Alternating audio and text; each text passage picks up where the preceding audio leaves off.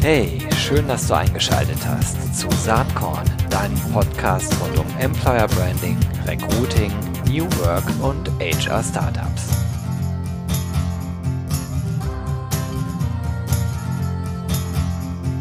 Ja, heute die letzte Saatkorn-Folge im Jahr 2020. Ein besonders eindrückliches Jahr und da überlegt man natürlich so ein bisschen, wie man sich vielleicht äh, einlädt in diese letzte Folge. Äh, und ich bin total äh, froh und glücklich, denn ich habe jemanden am Start, der ist unter anderem Speaker, Autor, Flüchtling gewesen. Äh, er ist Gründer eines äh, florierenden äh, Digitalunternehmens.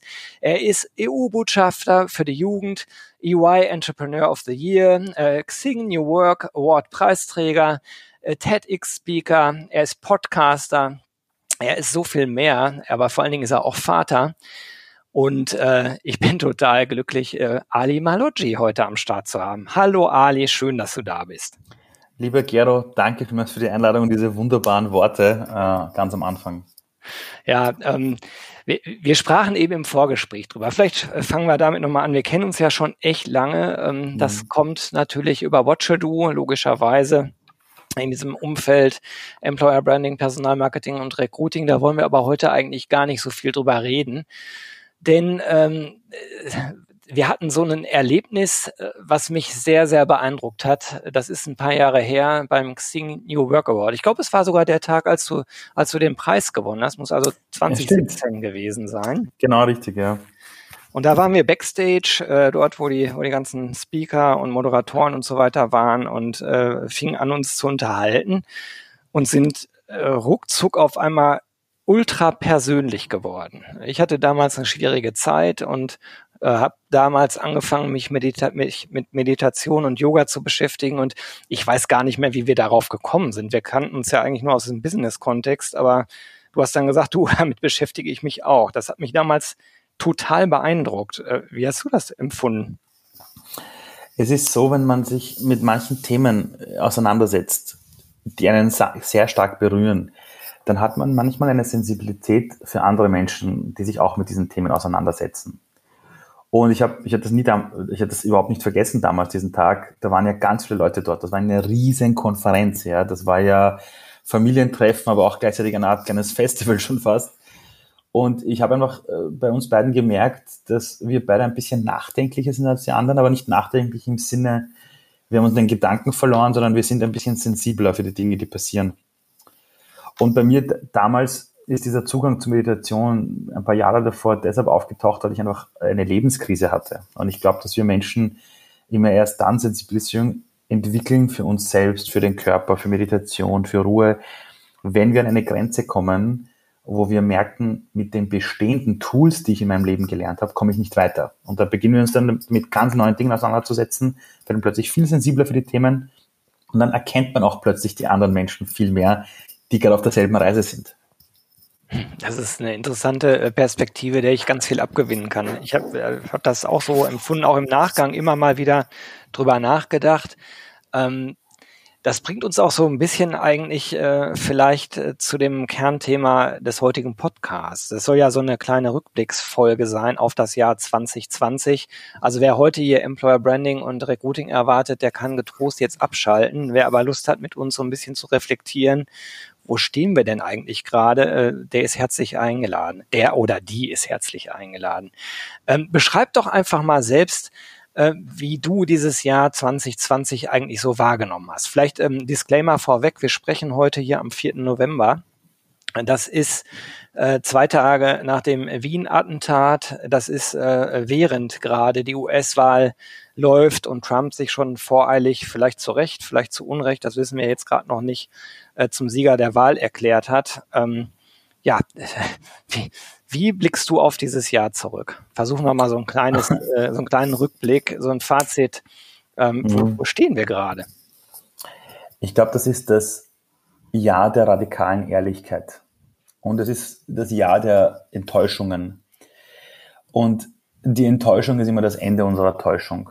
Und 2019 am Ende haben wieder alle gesagt, 2020 das beste Jahr, jetzt erst recht, go the extra mile. Nur wir haben irgendwie gemerkt, wir haben ja eine Welt voller Wohlstand erschaffen, aber wir haben auf Themen wie Menschlichkeit, Zusammenhalt, Kooperation im Großen oft verzichtet. Da haben wir uns als Menschen irgendwie nicht weiterentwickelt. Und dann kam plötzlich Corona um die Ecke. Und das ist ein Virus, wo man gesagt hat, wenn wir alle global kooperieren, dann wird das schon funktionieren. Was wir gemerkt haben, ist, es geht nicht einmal innerhalb der eigenen Länder manchmal über die Bundeslandgrenzen hinweg.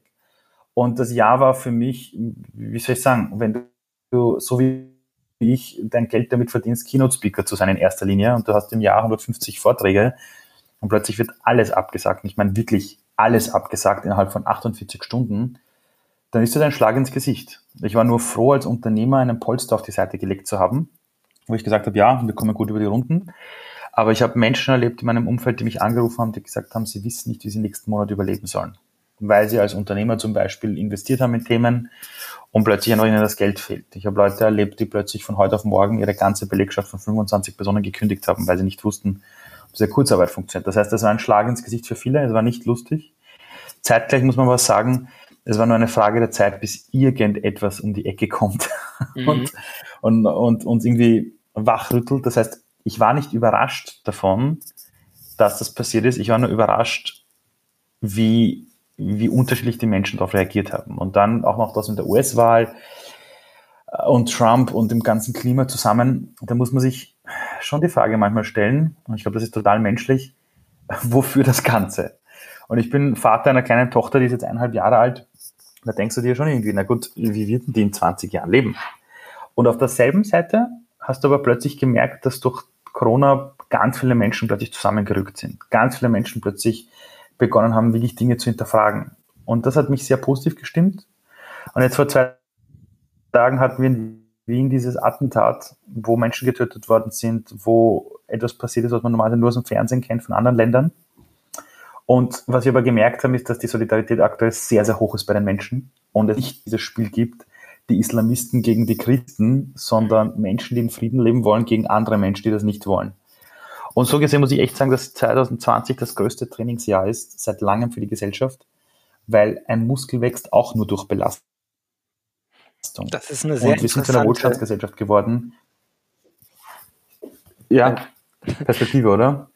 Ja, das ist eine interessante Analogie. Also äh, oder überhaupt das Verständnis, diese Sachen als ähm, Anlasspunkte äh, zum Wachsen zu begreifen. Also ich habe ja so eine so eine innere These, habe ich noch gar nicht mit vielen ja. Leuten darüber geredet, aber ich glaube, dass das teilen schon so einige, dass ich, ähm, ich sag mal, die Psycholo psychologische Reife einer Gesellschaft setzt sich zusammen natürlich aus der psychologischen Reife der Individuen, die diese Gesellschaft ausmachen aber auch mhm. der psychologischen Reife der Machthaber, die äh, vielleicht ähm, sehr stark äh, bestimmen, äh, wie innerhalb einer Gesellschaft geredet wird, gedacht wird, wie man mhm. miteinander umgeht.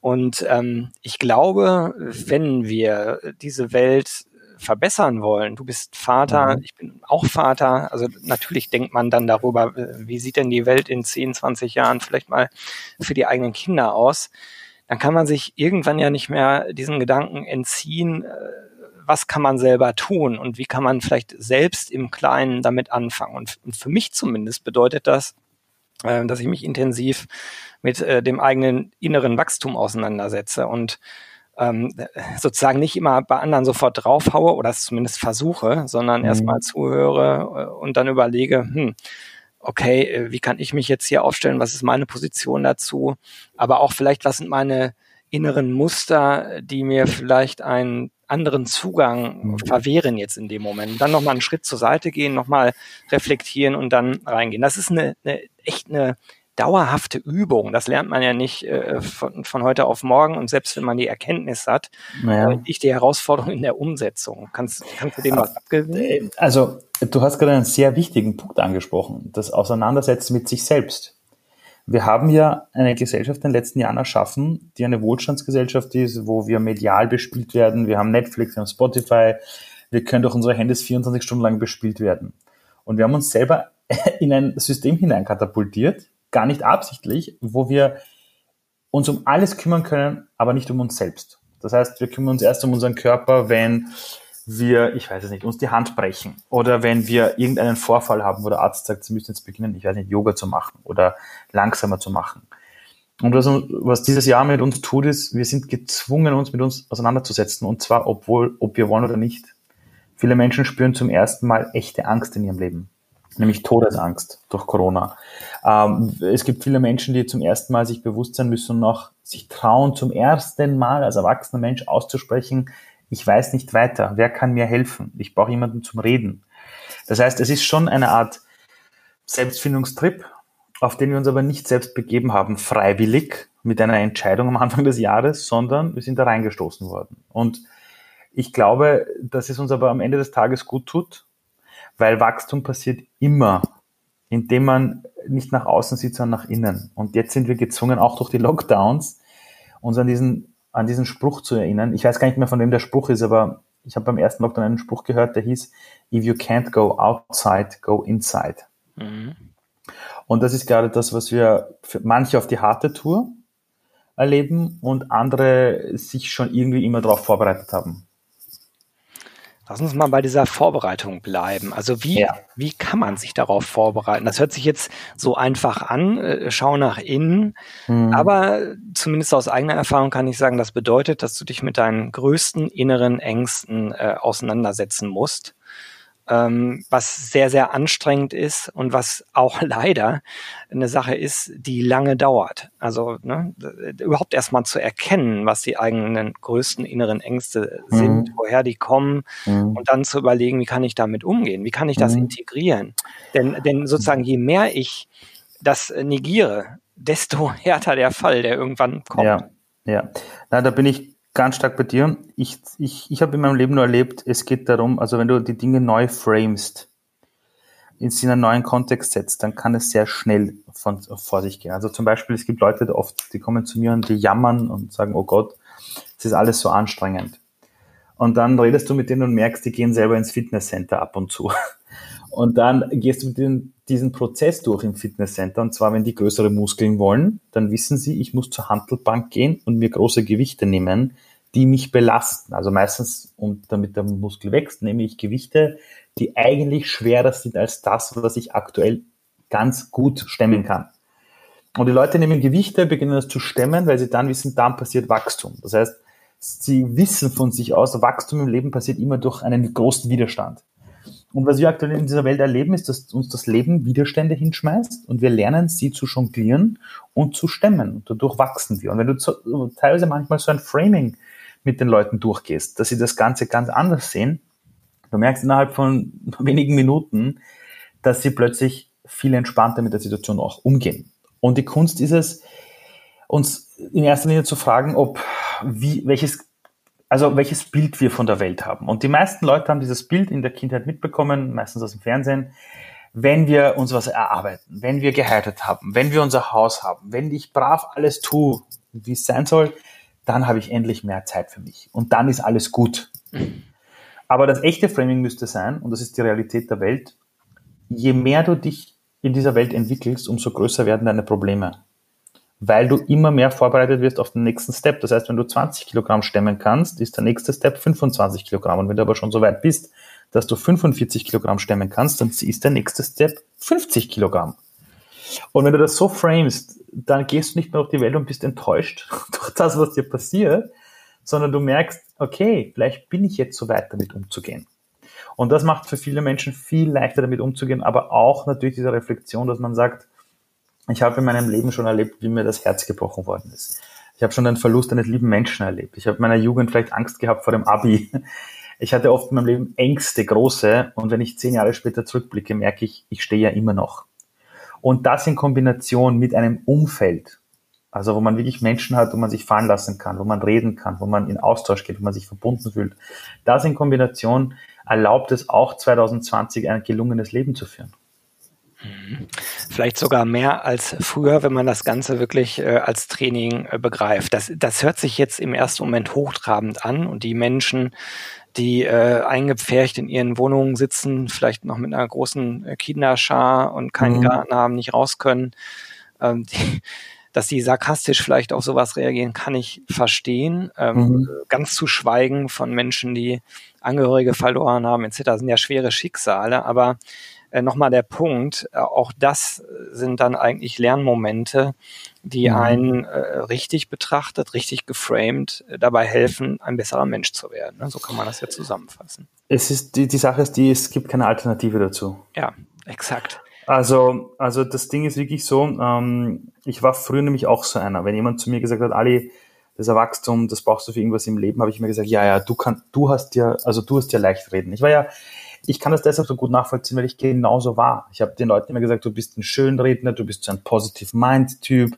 äh, geh mal durch das durch, wo ich durchgegangen bin. Und die Leute haben immer zu mir gesagt, weißt du, Ali, gerade wegen dem, was du alles erlebt hast, Flüchtlingsheim, Schule hingeschmissen, hast gestottert und, und, und, solltest du eigentlich noch positiver in die Zukunft blicken, weil du weißt, was alles möglich ist in dieser Welt und wo du trotzdem bist. Und das hat mich schon zum Nachdenken gebracht. Und ich habe ihn, und ich hatte letztes Jahr einen Verlust, da ist meine Mama verstorben an Krebs und ich habe viel Zeit bei ihr im Spital verbracht, auch auf der Palliativstation und habe mit vielen Menschen gesprochen, die gewusst haben, es gibt keine Heilung mehr für sie. Und wenn du mit diesen Menschen sprichst, sie haben alle diese Rückschläge im Leben wirklich sehr genossen. Also es hört sich jetzt komisch an, aber sie haben oft gesagt, der Herzschmerz, das, was mir passiert ist, das hat mich zu dem gemacht, wer ich war, um dann mit ganz vielen anderen Dingen besser umgehen zu können. Und wenn man das weiß, das kann einen schon trösten. Mhm. Ja, dem kann ich aus meiner persönlichen Geschichte auch ganz viel äh, abgewinnen. Also ähm, die, die großen Lebenskrisen, ähm, wo ja dann auch oft viele Dinge zusammenkommen. In meinem Fall war das vor vier Jahren wirklich äh, alle drei Säulen, Beruf, äh, Partnerschaft, Gesundheit, ganz, ganz schwierig. Ähm, man kann unterschiedlich damit umgehen. Man kann die Flucht äh, antreten, also raus aus dem Job, raus aus der Beziehung. Äh, man kann äh, das gesundheitliche Thema ignorieren, äh, ist übrigens, glaube ich, ziemlich männertypisch, gerade wenn man so in der Mitte des Lebens steht, es einfach mhm. nicht wahrhaben zu wollen. Oder man setzt sich mit all dem auseinander. Und äh, das ist natürlich ein Marathon, wo man dann äh, eigentlich kontinuierlich äh, versucht, daran zu arbeiten. In meinem Fall gucke ich da ganz glücklich zurück und bin auch froh, dass diese Situation damals da war, äh, weil heute ähm, mein Leben einfach besser ist als damals. Aber mhm. das ist halt sehr individuell betrachtet und wir haben ja eben den Schwenk sozusagen von der Welt aufs Individuum gemacht. Lass uns jetzt mal vielleicht wieder den Schwenk hoch äh, im Arbeitskontext machen. Ähm, mhm. Gerade dieses Thema New Work, das ist ja für viele einfach nur so eine Blase oder vielleicht gerade der, der letzte Hype. Ähm, ich sehe das ein bisschen anders. Ähm, übrigens auch da, Corona zwingt Unternehmen dazu mhm. oder zwingt die Arbeitswelt äh, dazu, Dinge hinter, zu hinterfragen und anders zu machen, als sie jemals gemacht wurden. Ne? Das Offensichtlichste ist das ganze Thema Präsenzkultur. Mhm, ja, ja Wahnsinn. Mehr, ist ja gar nicht mehr durchhaltbar und viele haben früher immer gesagt, das geht gar nicht, es geht aber doch.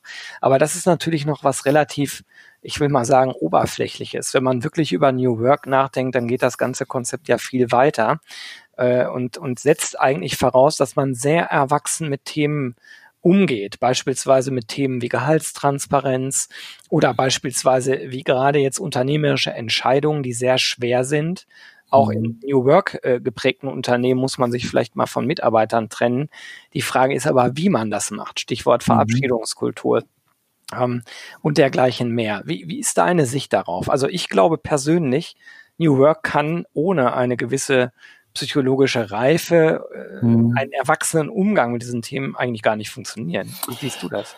Du hast vollkommen recht. Ähm, bei New Work ist es auch das Thema, egal wenn du fragst, jeder hat dazu eine Definition. Ja, und da kommt immer wieder vor Mensch und der einen sagen agil und dann gibt's andere Themen, was durch diese New Work, äh, wie soll ich sagen, das neue Zeitalter, wo das plötzlich ein Thema ist, über das wir diskutieren, passiert ist, wir merken, es gibt keine Definition. Also wir merken, es gibt kein richtig und kein falsch. Und wenn du über New Work redest, haben ganz viele Leute verschiedene Zugänge und das ist aber genau ein Spiegel dessen, wie die neue Arbeitswelt sich gerade entwickelt. Es gibt keine Definition, sondern wir lernen gerade als Gesellschaft auf Sicht zu fahren in einem Auto, uns zu verändern, je nach Situation. Und früher gab es das Bild eben vom 9 to 5 und, und, und. Und diese alte, das alte Bild der Arbeitswelt war ja einfach nichts anderes als, wir wissen, wie die nächsten zehn Jahre werden, machen uns jetzt Regeln aus und die halten wir für die nächsten 20 Jahre ein oder die nächsten zehn Jahre. Und jetzt in einer doch dynamischen Welt, wie sie es eigentlich immer schon war, merken wir, wir müssen uns ständig anpassen. Und für den einen heißt das, mal die Arbeitsprozesse umzustellen, für den anderen heißt das was anderes. Aber am Ende des Tages geht es darum, die Emotionen zu managen und sich einfach deren auch bewusst zu sein. Das heißt, auch wenn ich jetzt New Work lebe und ich muss mich jetzt von Menschen trennen, das ist kein Widerspruch, solange ich, wie soll ich sagen, menschlich eine, damit umgehe. Ja, ja und, und aber mit menschlich meine ich, solange ich es bewusst mache und mir auch wirklich bewusst bin, was das für alle Beteiligten bedeutet und darauf achte, sodass niemand die Würde verliert. Das ist übrigens was, wenn ich jetzt äh, sozusagen mal nicht als Blogger, Podcaster rede, sondern als Geschäftsführer. Ähm, da bin ich relativ stolz drauf. Das gelingt natürlich nicht in allen Fällen, aber mhm. in den meisten der Fälle, wo wir oder ich mich von Mitarbeitern oder Mitarbeiterinnen getrennt habe, trennen musste, mhm. haben wir heute noch ein gutes Verhältnis. Super. Das ist, ist ganz Super. kurios. Also äh, man gratuliert sich zum Geburtstag, man ist weiter im Austausch.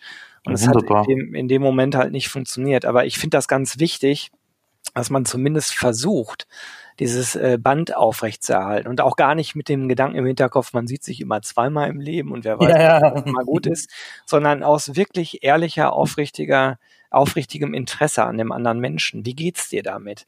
Und klar, dass es dir gerade nicht gut geht, aber äh, wie siehst um, du das? Und äh, vielleicht ist es äh, mit etwas Abstand da doch der bessere Weg. Und ich hatte sogar Situationen, also, das will ich eben noch kurz erzählen, mhm. wo ich mich ja. Äh, von Mitarbeiterinnen oder Mitarbeitern getrennt habe, die ich A sehr mochte persönlich und B auch sehr, sehr gut fand, nur wo ich das Gefühl hatte, die sind in dieser Rolle, in diesem Unternehmen leider nicht am optimalen Platz für mhm. sich selbst.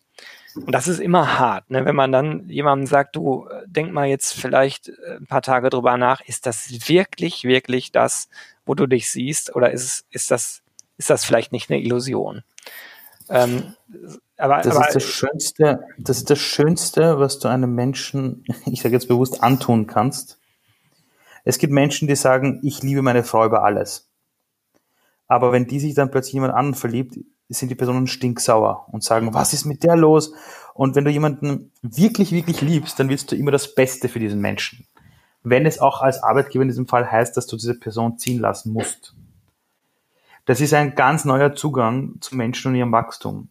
Also wir haben ja in der westlichen Welt dieses Bild, wenn es um Beziehung geht, egal ob es jetzt eine Arbeitsbeziehung ist oder Liebesbeziehung, wir sagen aber immer zum Wort Beziehung, ich habe eine Beziehung, das heißt Besitzdenken. In der fernöstlichen Kultur hat man früher mal gesagt, ich stehe in Beziehung. Und das ist eine Sache, die wir auch gerade lernen. Das heißt, wir erleben ja oft, dass es Menschen gibt, die, weiß nicht, zusammengelebt haben, sie haben, waren ein Liebespaar und haben gemerkt, es funktioniert immer nicht. Und dann gibt es die einen, da ist ein Rosenkrieg, die trennen sich und reden nie wieder miteinander, es gibt Krieg, es gibt Kampf, alles. Und dann gibt es andere, nicht gleich am Anfang, aber ein paar Jahre später sind da echte tiefe Freundschaften entstanden und jeder freut sich für den anderen und sein Weiterkommen. Und die große Frage ist, wie möchte man das in einem Kontext der Arbeit machen? Weil was wir wirklich brauchen, und das ist aktuell etwas, wo ich auch die meisten Schulungen aktuell für Unternehmen mache, zwar alle online, ist das Thema Beziehungsaufbau. Mhm. Also wie bleibe ich in Beziehung mit den Menschen? Wir haben ja gerade gemerkt beim Umstellen auf Remote, dass einige Führungskräfte gar keine Ahnung hatten, wie funktioniert Beziehungsarbeit. Und das müssen wir gerade wieder trainieren, weil das ist das, was uns Menschen auch auf einer körperlichen Ebene gesund hält. Also das sehen wir auch aus Analysen von DNA-Strukturen. Ähm, das, das, das, das sehen wir in ganz vielen Bereichen der Forschung, dass wenn du in Beziehung mit Menschen bist, ist deine Lebensqualität auch viel höher. Da, äh, da triffst du sozusagen zwei Punkte in mir, wenn wir über die Arbeitswelt nachdenken.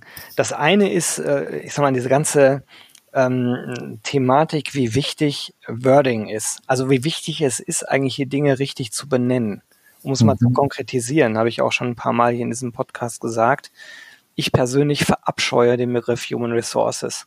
Danke. Und ich zwar auch. deshalb, weil Menschen gleichgesetzt werden mit Produktionsmitteln, äh, mit Kapital, mit Maschinen.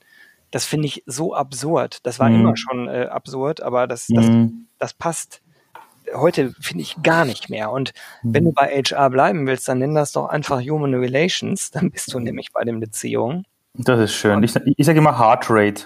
Ja, äh, auch schön, aber nimm doch bitte einen Begriff, der der Sache gerecht wird. Und ich finde mhm. fast, wer sich dagegen wehrt, äh, da sieht man schon relativ schnell, wie die Geisteshaltung äh, einer Organisation ist, äh, diesen Themen gegenüber. Und der zweite Gedanke, den ich habe, ist, Ähm, und das ist so eine Sache, weil ich natürlich auch in einem Konzern arbeite, der äh, letzten Endes äh, natürlich äh, marktwirtschaftlich, kapitalistisch äh, aufgebaut wurde und, äh, und so auch funktioniert. Ich selbst habe immer größere Zweifel daran, äh, beziehungsweise ich bin davon überzeugt, dass die äh, schneller, höher, weiter Maxime äh, tot ist. Das kann mhm. nicht weiter funktionieren. Warum glaube ich das? Ähm, weil es vollkommen unrealistisch ist. Also wir, wir, mhm. wir haben Zielvereinbarungen über ein Jahr hinweg. Wir sind aber gleichzeitig in einer total dynamisch komplexen Welt, wo es absurd ist, überhaupt solche Zielvereinbarungen zu machen. Mhm. Du hast mhm. eben gesagt, und das teile ich, wir fahren auf Sicht wir fahren quasi durch den Nebel und sehen die nächsten 50, 60 Meter. Wir wissen nicht, ob ein Eisberg kommt oder äh, eine Insel oder mhm. der Nebel sich verzieht. Also dieses ganze Zielvereinbarungsthema finde ich ganz schwierig und die Idee vom ewigen Wachstum, ganz ehrlich, äh, ja, wir in der westlichen Welt haben sehr davon profitiert auf Kosten anderer Menschen, die auch auf diesem genau. Planeten genau. leben. Und ähm, ich finde zunehmend, dass das ganz schwierig ist, ähm, äh, sich hier zu freuen über Wachstum, während andere bitterlich dafür ähm, äh, büßen müssen. Mhm. Weißt du, wo in der Natur unendliches Wachstum vorkommt? Ja, nirgendwo, oder? Doch, wenn man Krebs hat. Ja, okay, ja. Ich ja, habe mir das von einem, ich habe ich habe mit Forschern einmal gesprochen, auch über unendliches Wachstum, und sie haben gesagt, ja, nichts in dieser, also unendliches Wachstum ist eine Illusion, und wenn es mal in der Natur passiert, ist es nichts Gutes. Und ich habe gesagt, wo passiert denn das? Und dann haben sie mir das Bild erklärt. Und wenn du, und manchmal habe ich so Businessmenschen vor mir sitzen, die über unendliches Wachstum sprechen und du sagst, okay, wo? Wo? Also zeig mir das jetzt mal. Dann, dann suchen sie händeringend und dann bringst du das Beispiel mit dem, was es in einem Organismus tut, unendliches Wachstum. Und du merkst, sie beginnen über die Dinge nachzudenken. Und das Ding ist, natürlich gibt es Wachstum, der immer wächst, aber du hast etwas Wunderbares gesagt. Du hast gerade gesprochen über den Preis, den wir bezahlen ja, dass wir andere, dass wir, was nicht, andere Menschen ausgebeutet haben zum Beispiel, dass wir nicht auf die Natur geachtet haben. Das Interessante ist, wenn du auf dem Planeten Erde lebst, alles, was wir überkompensieren, äh, fällt uns irgendwann am Kopf. Ja, äh, und zwar komplett, und zwar uns als globale Gemeinschaft. Und wir lernen auch 2020, dass wir, wie soll ich sagen, wir müssen wieder lernen, Dinge zu reparieren.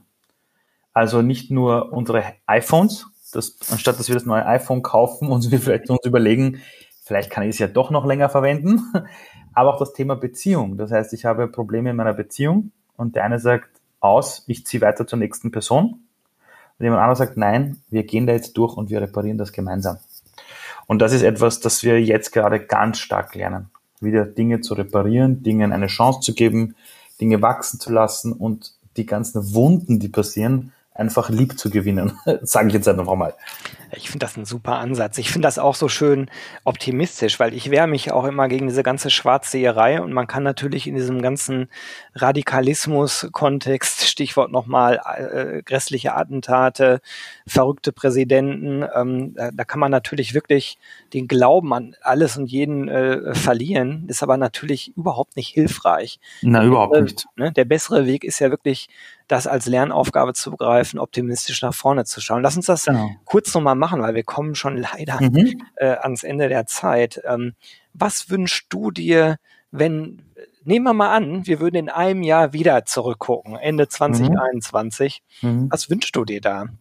Gibt's da, gibt's da ein paar konkrete mhm. Dinge, wo du sagst, das ist gar nicht so unrealistisch und das fände ich schön? Also was ich mir wirklich wünsche, ist Ruhe bewahren.